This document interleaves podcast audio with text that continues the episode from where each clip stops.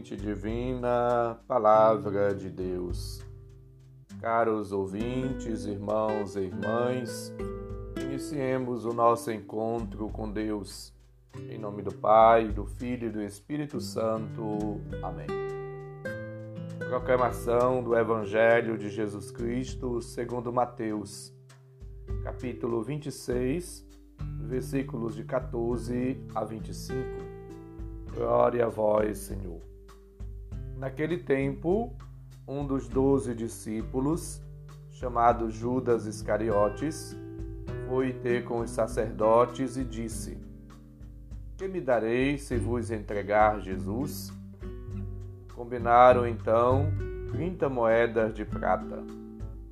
E daí em diante, Judas procurava uma oportunidade para entregar Jesus. No primeiro dia da festa dos ázimos, os discípulos aproximaram-se de Jesus e perguntaram: Onde queres que façamos os preparativos para comer a Páscoa? Jesus respondeu: Ide à cidade, procurai certo homem e dizei-lhe: O mestre manda dizer: O meu tempo está próximo Vou celebrar a Páscoa em tua casa, junto com os meus discípulos. Os discípulos fizeram como Jesus mandou e prepararam a Páscoa. Ao cair da tarde, Jesus pôs-se à mesa com os doze discípulos. Enquanto comiam, Jesus disse: Em verdade eu vos digo, um de vós vai me trair. Eles ficaram muito tristes e, um por um, começaram a lhe perguntar: Senhor, será que serei eu? Jesus respondeu: Quem vai me trair é aquele que comigo põe a mão no prato. O filho do homem vai morrer, conforme diz a Escritura a respeito dele. Contudo, ai daquele que trair o filho do homem seria melhor que nunca tivesse nascido. Então Judas, o traidor, perguntou: Mestre, serei eu? Jesus lhe respondeu: Tu o dizes. Palavra da salvação. Glória a vós, Senhor.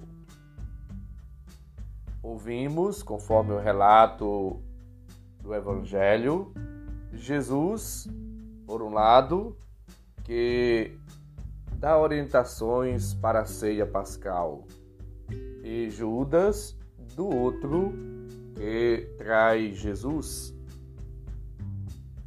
Como mandavam os ritos, Jesus devia explicar o significado dessa refeição importante e solene.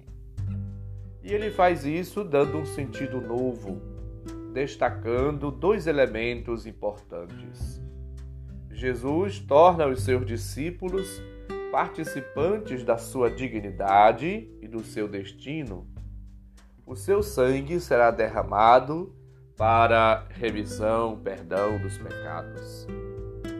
Entre a preparação e a celebração da ceia, se descobre o traidor.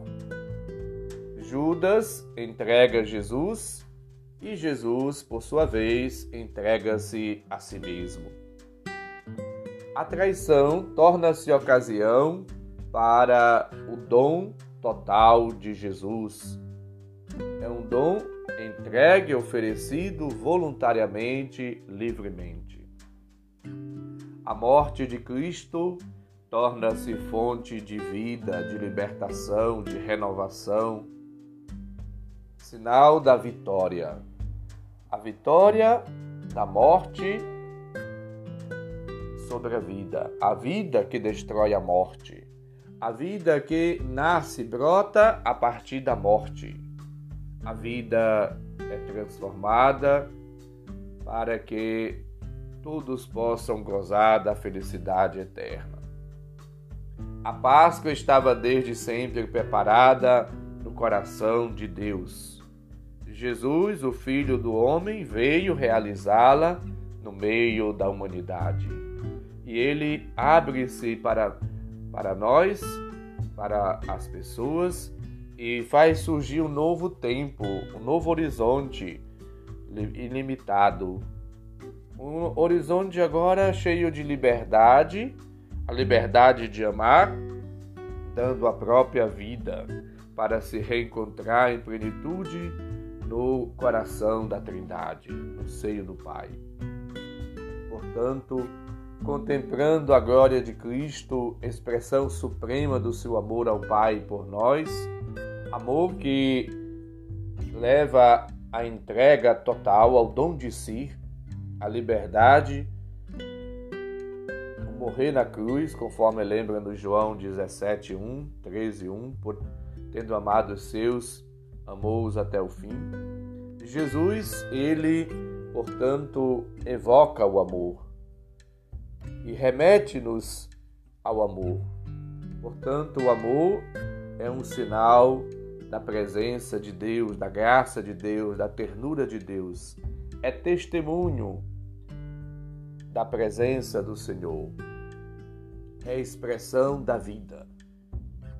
Procuremos viver uma vida nova, preparando cada vez mais a nossa vida, o nosso coração para estar com Cristo, para acolher a Cristo, para partilhar a bondade, a benevolência, o amor de Cristo, a caridade divina para com as pessoas no dia a dia. A liturgia que se aproxima da ceia do Senhor é uma lição de vida para nós. Jesus, ele se entrega, se oferece, se doa de maneira gratuita na Eucaristia, para que também nós possamos viver a Eucaristia, não só celebrá-la, a Eucaristia como um projeto de vida, de doação, de entrega, de oferecimento. Na Eucaristia, nos vários momentos do rito, somos chamados a imitar a Deus. A acolhida, o abraço, o desejo da presença dos dons de Cristo. A escuta da palavra, a alegria e a gratidão, a ação de graças, o encontro com Cristo, a comunhão sobre as espécies do pão e do vinho e o envio. Esses vários momentos levam-nos, assim, a viver de uma maneira diferente. Assim como somos acolhidos durante rito da missa, somos chamados também a ser hospitaleiros, a acolher as pessoas e a revelar o amor de Cristo, desejar o amor de Cristo a todos. Somos chamados à reflexão, a uma autoavaliação, ao arrependimento e à súplica do perdão, mas também a oferecer, a perdoar o irmão, a irmã, a relevar, a suportar as ofensas por amor. Somos chamados ao diálogo, à escuta atenta do outro, assim como escutamos a palavra de Deus, e a responder com amor, com alegria, e a expressar nossa gratidão ao Senhor, oferecendo a nossa vida em forma de oração, de súplica ao Senhor, em prol dos irmãos ou de nós mesmos. Somos chamados a oferecer a nossa vida como se oferece o pão e o vinho no altar. Somos chamados a louvar, agradecer, a bendizer a Deus todos os dias pelo dom da vida e por todas as graças e benefícios recebidos. E por fim, somos chamados a viver como vocacionados, enviados do Senhor todos os dias da nossa vida. Então, procuremos viver na fidelidade, na obediência, na comunhão com Deus todos os dias da nossa vida, vivendo a Eucaristia na, no cotidiano da nossa existência. Supliquemos as luzes, as graças de Deus e vivamos uma vida nova na comunhão com o Senhor e na concórdia, na paz, na amizade com todos. O Senhor esteja convosco, Ele está no meio de nós.